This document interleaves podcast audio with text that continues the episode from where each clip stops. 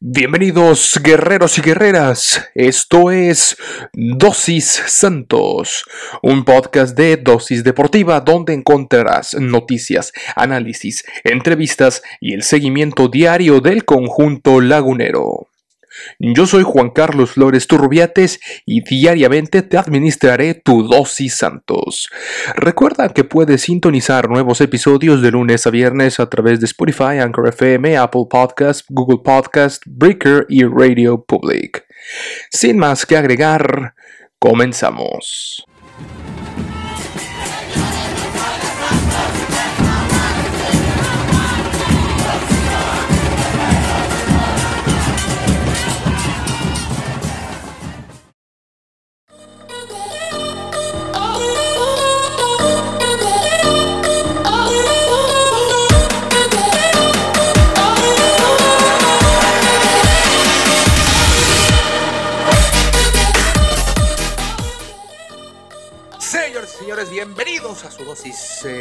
Santos eh, del día de hoy. Es eh, miércoles 31 de marzo, Semana Santa, semana importante de reflexión, de descanso y demás.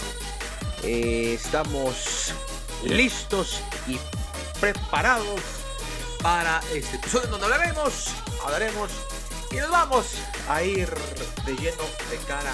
Fue el partido de el eh, preolímpico de la CONCACAF, el preolímpico CONCACAFiano, donde casi, casi se nos hace la gorda. Ahí un Honduras que, pues a todo dar, a todo dar, le fue bastante bien, eliminó a los United States y pues en su afán de seguir con esta buena racha, le, hizo un buen partido a México, que por el otro lado, la selección dirigida por Jimmy Lozano, en realidad pues no, no hizo absolutamente nada, hizo muy poco o nada por, eh, pues por contener, ¿no? Por así decirlo. Eh, por, por, por, eh, por, pues, tratar de ganar, digo, se tenía que ganar, lo importante ya estaba desde el partido contra Canadá, que también hizo las cosas bastante bien. Entonces aprovechó Jimmy Lozano para meter a los elementos que no habían tenido eh, suficiente, pues suficientes minutos y demás.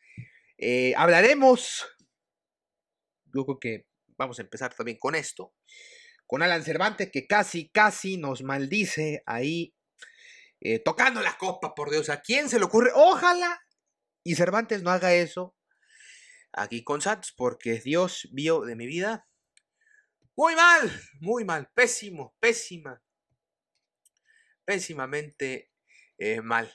Estuvo, como les comento, Alan Cervantes con Eric Aguirre, capitán. Eh, con Jurado, con Mallorca, Vázquez, Sepúlveda, Alan Mozo, Charlie Rodríguez tuvo un muy buena participación. Estuvo Angulo, Alvarado y JJ Macías. Los elementos. Ya se está hablando también de probables refuerzo en la portería con Memo Ochoa. Que si viene, que si no viene Carlos Vela. Bueno, ya hablaremos de eso en su momento.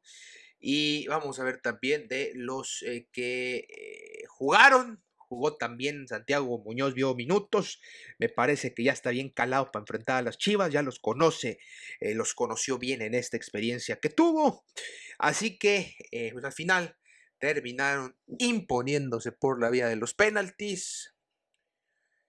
5 a 4, bien por Honduras, bien por México, en un partido que, insisto, ya no significaba nada para nadie. Los 11 titulares del conjunto de la selección mexicana, el Tri, fueron Sebastián Jurado en la portería, después jugaron con un 4-2-3-1, con, como les comentaba, por los extremos, por laterales más bien, por izquierda y derecha, Mayorga y Alan Mozo, respectivamente, como centrales, Johan Vázquez y Gilberto Sepúlveda. Después la línea de dos, ahí contenciones con Eric Aguirre y Alan Cervantes, que jugó todo el juego. Después hay una línea de tres con eh, Jesús Angulo. Por, la, por en medio Charlie Rodríguez y por el otro extremo, que es el de la eh, derecha, estuvo Roberto Alvarado. Y luego ya en eh, punta estuvo JJ Macías, José Juan Macías. Ahí también fue lo que mandó el once inicial el señor Jaime Lozano. Por el otro lado estuvo el arquero Alex eh, Guiti. Alex eh, después una línea de cuatro, después una línea de cinco y un, solo hombre en punta. La línea de cuatro está conformada por eh, Christopher Meléndez por el sector de la izquierda y Wesley Decas por la derecha. Como centrales estuvo nada más y nada menos que Denil Maldonado y también ahí acompañándolo José Antonio García Robledo. Después la línea de 5 nada más estuvo conformada, vámonos de izquierda a derecha por Carlos Horacio Argueta Ramos. Eh, también estuvo por Joseph Rosales. También estuvo Kervin Arriaga. Ojo, Kervin, no Kevin. También estuvo Edwin Rodríguez y por último conforman esta línea de 5 ahí Luis Palma. Una línea de 5 interesante. Y ya en punta ahí solo, solito y solitario estuvo el señor Martínez. Como los cambios por parte del equipo de Honduras estuvo Carlos Eduardo Meléndez, quien entró de cambio, al igual que José Reyes, Juan Carlos Obregón Jr., Rigoberto Rivas y José Pinto. Fueron los cinco cambios que hizo el señor Miguel Falero, quien eh, pues es el director de esta de esta e-, es, es técnico exfutbolista uruguayo quien estuvo en equipos como el Emelec, como Progreso, Peñarol, jugó en Grecia un tiempo, eh, pero entre Ecuador y Uruguay es donde hizo su carrera el señor Miguel Falero. En fin, eh, vamos a ver cuándo, cuánto, también el tiempo que duró, el tiempo que duró, que entró nada más y nada menos que Santiago Muñoz, entró para jugar los tiempos extras, entrando al minuto 98 por José Juan eh, Macías pues ya, ya tuvo sus 20 eh, minutitos. Ahí Muñoz, Cervantes también tuvo buen rato. Esperemos que esté listo. Seguramente sí lo va a estar. Em, ya para el juego contra las Chivas Rayadas de el Guadalajara. Los penales, eh, hasta los penales, nada más y nada menos. Y bueno, ahí estuvo jurado, llorando y demás. Insisto, insisto. Eh, yo pues veo muy superior en este momento a eh, Acevedo que ha jurado. Pero no importa, como quiera, va a estar Memo Ochoa seguramente allá en, em, en, Tokio. Va a estar salvaguardando la meta en, en Tokio. Y sí, vamos a ver los penales. El hombre que falló fue Juan Carlos Obregón de los de Honduras. Anotaron Edwin Rodríguez, Rigoberto Rivas, Carlos Meléndez y José Reyes. Por México, perfección absoluta. Johan Vázquez, Alan Mozo, Uriel Antuna, Jesús Angulo y Alexis Vegas fueron los eh, goles de la selección mexicana en penaltis. Así es. Y el eh, golecito sabrosón vino por parte de Juan Macías al 80 por la vía del penalti y Edwin Rodríguez al 71. En la parte final, sí, exactamente al 71. Todo el mundo andaba con el Jesús en la boca. Incluso algunos ya empezaban a echarle la culpa a Alan Cervantes, que la culpa no tuvo de nada. Bueno, termina. Ya vendrán nuevas aventuras, pero por lo pronto a seguir trabajando, que esto no se acaba y a seguir haciendo las cosas mejor, tanto por Santiago Muñoz como por Alan Cervantes. Y bueno, también se ha dado a conocer el informe médico semanal del Santos Laguna y en un comunicado de los guerreros dieron a conocer una importante noticia. En el listado de jugadores, los laguneros colocaron al mediocampista Edgar Gámez. Eh, recuerde usted que hablamos que podría sufrir baja por una contusión que tuvo, una contusión, sino más bien un golpe duro en el rostro que se llevó este sub-20. Pues lo colocaron como pendiente de evaluación, es decir, no va a poder entrenar al parejo del equipo. Y por el otro lado, Fernando Gorriarán, pues ya eh, se sabe que estará fuera de las canchas entre 4 y 6 semanas. Prácticamente se termina el torneo regular para él. Esperemos que pueda estar en la liguilla. Eh, pues eh, la media cancha del equipo va a estar en serios, serios aprietos para lo que resta del Guardianes 2021. con estas dos bajas, por lo pronto, bueno, tres, las opciones del profe Almada se limitan a Chava Marical de la sub-17 y a José Ávila de la sub-20. Y esperar, esperar a que Alan Cervantes se encuentre a ritmo tras eh, eh, obtener el campeonato en el preolímpico de CONCACAF, que yo creo que sí va a estar en ritmo.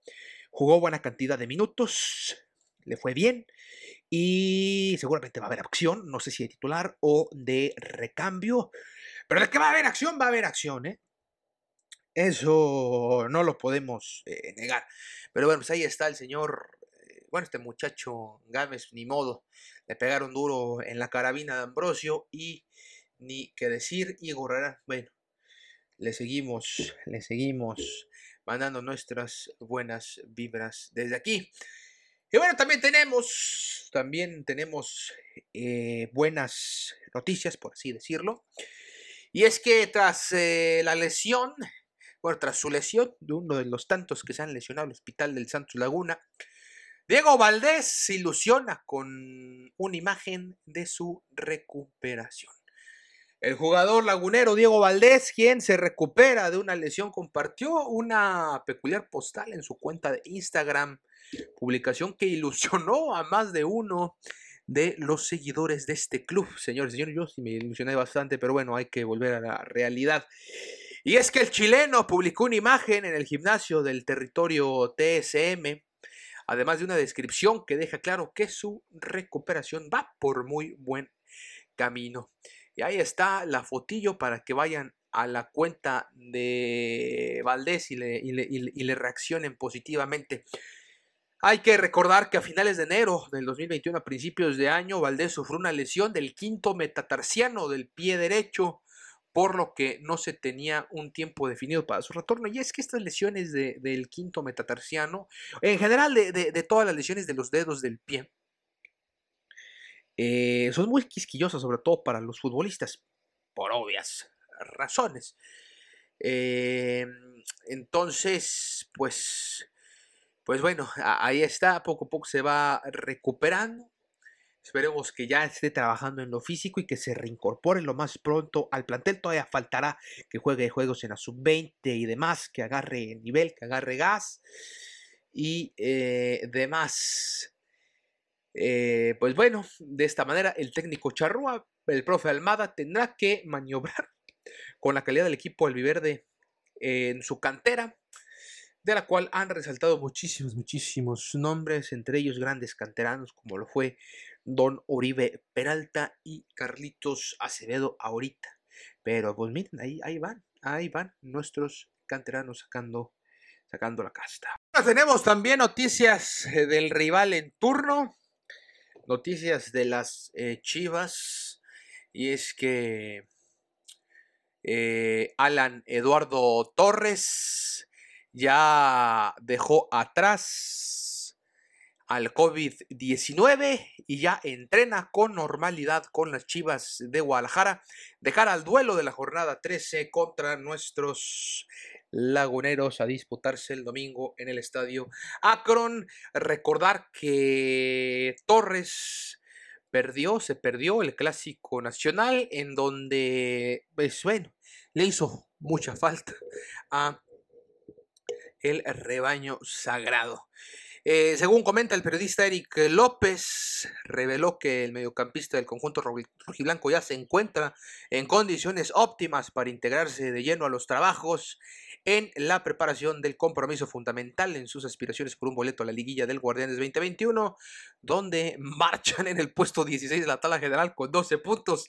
Increíble lo de las eh, Chivas.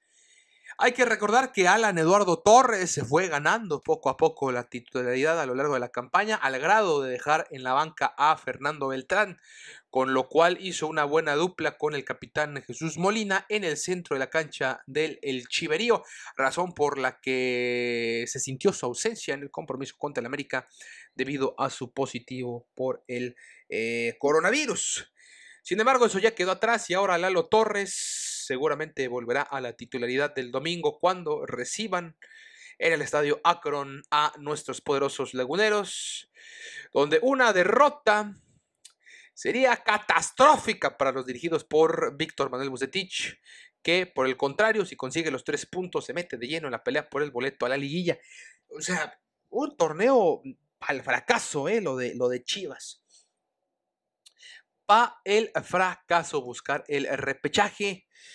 Eh, vamos a tener la conversación, vamos a hablar de este tema y de muchos temas más el día viernes y el lunes, no con Jorgen González Peña, no, no vamos a hablar con él, vamos a hablar con Ricardo Romano Corona, a quien le mandamos un saludo desde aquí.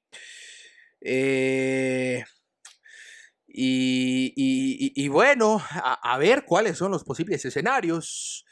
Eh, antes de lo de Gorrearán, me parece que, que podíamos hablar de un partido muy factible para el Santos. Ahora ya no sé qué tan factible sea, sobre todo por estas reincorporaciones importantes que tiene el, conjunto del rebaño sagrado.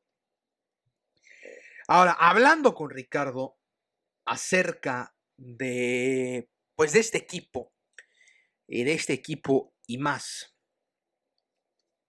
Pues menciona que, el problema puede ser Víctor Manuel Bucetich. Si es el problema, entonces yo no hay que agüitarnos. Su estilo de juego no va a cambiar. No es lo mismo dirigir a, la base chiva que hay en la selección preolímpica, que juegan de maravilla, a, pues allá las chivas del Guadalajara. Ahora, Ricardo, por lo que él menciona, para él el problema son, son, es Víctor Manuel Bucetich. Yo me niego a creerlo, sobre todo por la trayectoria. Y sí, por la trayectoria y la, gran capacidad que tiene un técnico eh, como Víctor Manuel Lucetich, los palmarés que hablan por, por su trabajo. Pero, pero bueno, eh, pero bueno, ya, ya, ya le preguntaremos eso el, el día viernes. Por lo pronto no nos queda más que pues agregar esto, ¿no? Que para mí sí me está dando cada vez que se acerca más el partido, la hora del duelo, me da, me da mucho nervio, me da muchísimo, muchísimo eh, nervio. Eh, pero bueno, pero ahí, lo dejamos, ahí está la, la de hoy, analizando al rebaño sagrado. Y bueno, nosotros nos vamos, señoras y señores, amables amigos. Muchísimas, muchísimas gracias por haber estado al pendiente de nosotros. Mañana les traeremos más información. Todo lo que usted debe de saber acerca del conjunto que despierta pasiones. El Coloso del Norte, el Santos, el Laguna.